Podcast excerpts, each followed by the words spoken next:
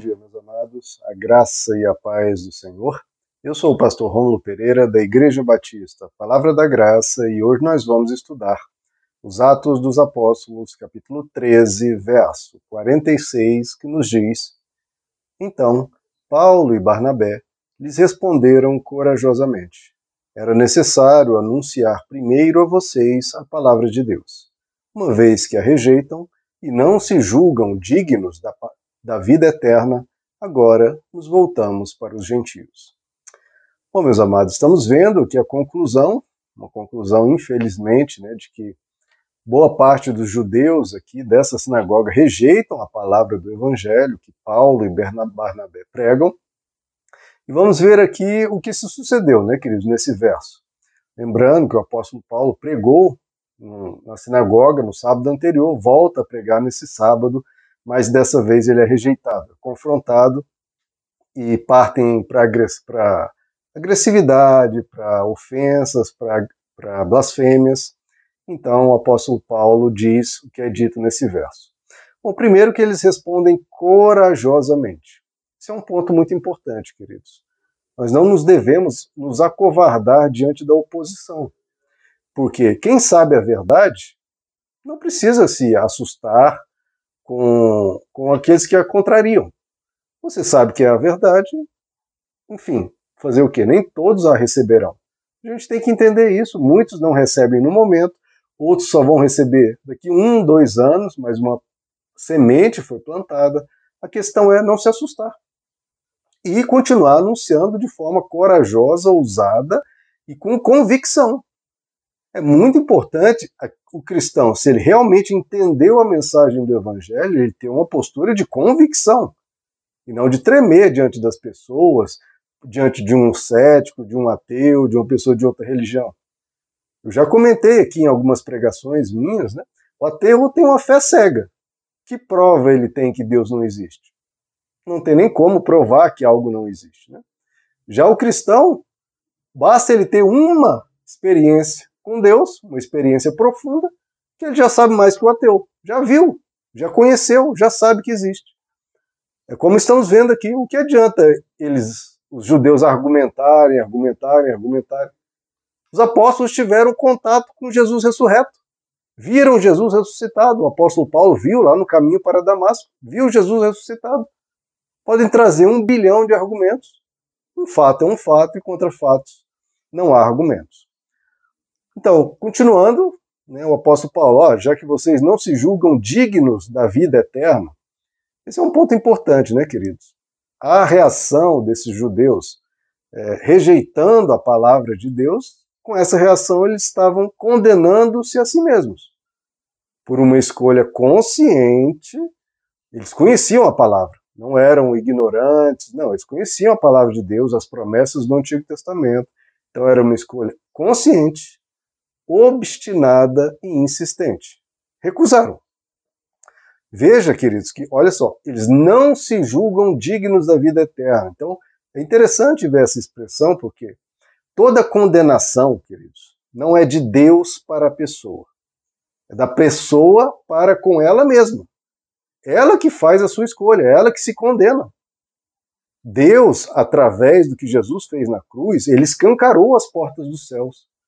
Ele abriu a porta do céu e fala: Venham, eu, com a, minha, com a minha morte na cruz, eu paguei pelo pecado de todos, venham.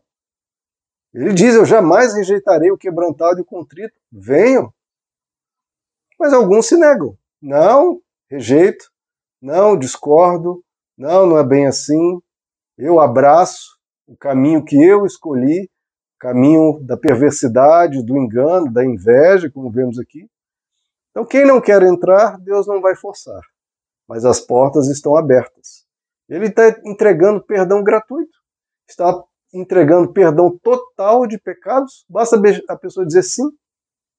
Então, o que mais Deus poderia fazer além de derramar o seu próprio sangue, deixar ser espancado, humilhado e morto? Deus fez tudo.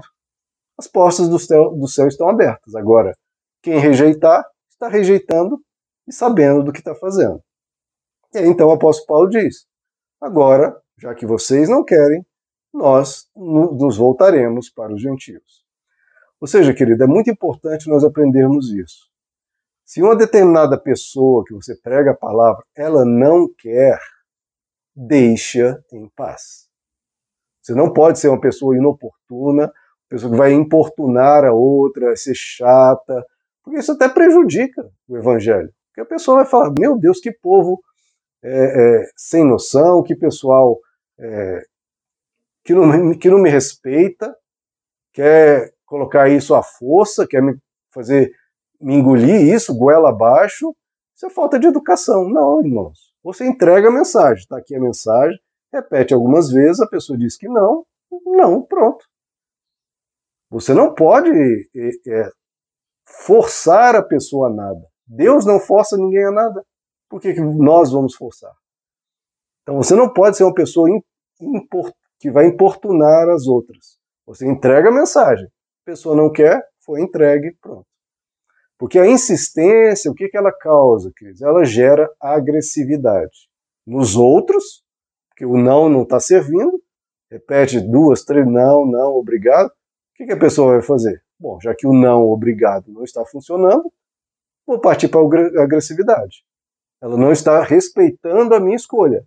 Então, vou ofender, vou agredir, vou me tornar. A pessoa começa a perder a paciência e ficar com raiva e passa a ser agressiva. Então, gera agressividade nas pessoas e gera agressividade até em nós. Porque vira uma disputa, se torna uma rixa, se torna uma contenda.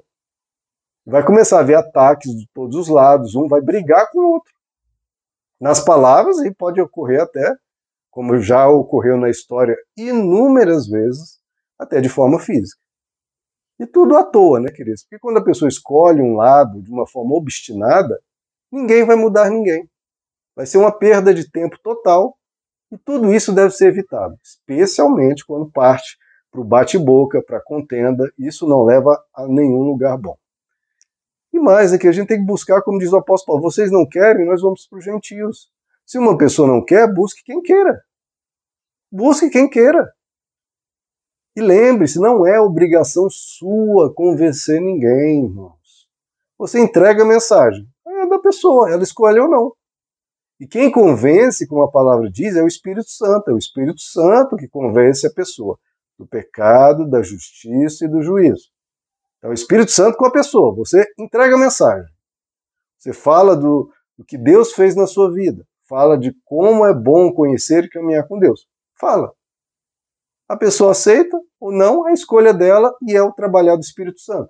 Porque a pessoa pode não, pode não escolher, pode não decidir naquele dia, mas pode no ano seguinte falar: Poxa, aquela vez, aquela pessoa levou a mensagem de forma tranquila, de forma mansa, não foi chata, não foi inoportuna, não foi insistente, não foi agressiva, me respeitou.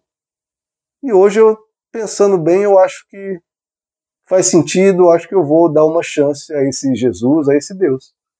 Porque foi dado um bom testemunho. Se tivesse dado um testemunho de bate-boca, de ofensa, de agressão, aí perde-se tudo. Então, não é responsabilidade sua converter ninguém. É responsabilidade sua dizer o que Deus fez na sua vida e o, que você souber da palavra. Agora, a responsabilidade de convencer é do Espírito Santo. E lembre-se sempre, é uma escolha da pessoa. O Espírito Santo pode já tocar no coração, fazer uma, uma mostrar à pessoa a realidade da vida, mostrar a realidade do evangelho, e ainda assim a pessoa dizer não, eu não quero. Ora, o diabo sabia muito bem que Deus existe, sabia tudo sobre Deus e falou: Eu não quero. Tem pessoas que não vão querer.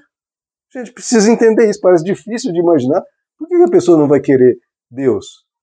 Porque, querendo Deus, quer dizer, ela vai ter que abrir mão da sua ira, vai ter que abrir mão da maldade, do seu egoísmo, vai ter que servir, vai ter que perdoar, vai ter que fazer o bem. E tem pessoas que não querem. Não querem.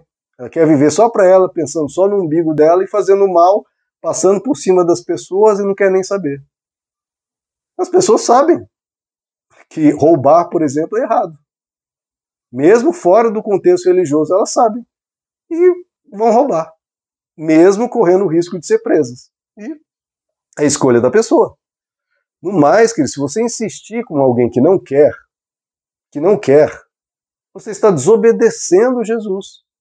Né, o apóstolo Paulo aqui, se ele continuar, não, eu vou ficar aqui até converter todo esse povo aqui. Eu vou ficar aqui, vou insistir, vou melhorar minhas mensagens, eu vou dar outros exemplos, outras ilustrações. Ele estaria desobedecendo Jesus. Porque o que, que Jesus diz? Não jogue pérola aos porcos.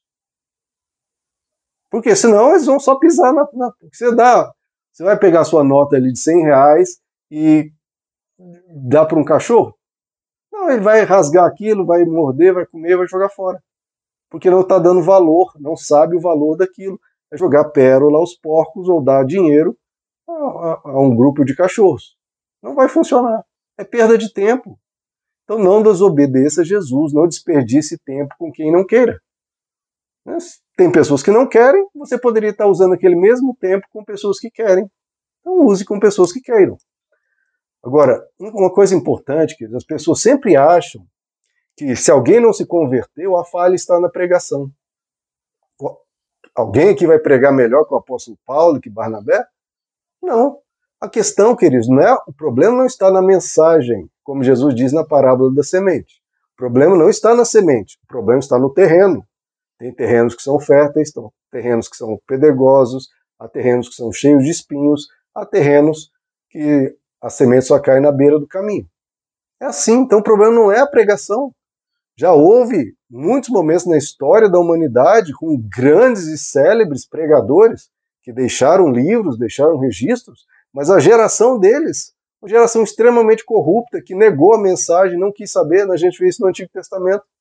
Jogaram Jeremias no, no poço, cerraram Isaías ao meio, porque eles não pregavam bem, não tinham oratória, ou enfim, qualquer coisa do tipo. Não, eles pregavam muito bem. O problema é o coração das pessoas. Então, se você pregar a palavra de Deus, quer dizer que vai vir uma multidão? Não. Em geral, é até o contrário. Né? A Bíblia diz que Deus trabalha com remanescente. Porque, como Jesus diz, o caminho é apertado. É estreito o caminho, apertado o caminho que leva à salvação, e muitos não querem. Não querem. Então o problema não está na. Ah, será que se fizer uma pregação mais assim, mais assado? Claro que a gente sempre pode melhorar e deve melhorar. Mas se é a palavra de Deus e ela foi entregue, apesar dos limites e dos defeitos da pessoa que está entregando, se é a palavra de Deus, o mais o Espírito Santo vai fazer. Agora, as pessoas sempre têm a escolha. De grandes pregadores levaram multidões.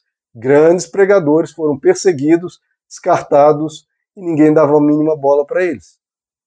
A questão é: quem somos nós? Estamos dando ouvido à palavra de Deus ou não? Então, queridos, lembre-se disso. É do coração da pessoa. Então, só entregue a palavra e deixe o mais com o Espírito Santo. Faça a sua parte. E aí, o resto é com o Espírito Santo e, de novo, com a escolha da pessoa. A pessoa pode entregar a palavra de Deus e o planeta inteiro, ainda assim, se corromper. Não vemos isso com Noé, apenas oito pessoas escaparam do dilúvio. Ele entregou a mensagem, falou, as pessoas sabiam que elas eram más e não quiseram se consertar. Apesar da palavra de Deus, apesar de Deus alertar, enfim, é assim. Meus amados, que Deus os abençoe, a graça e a paz do Senhor.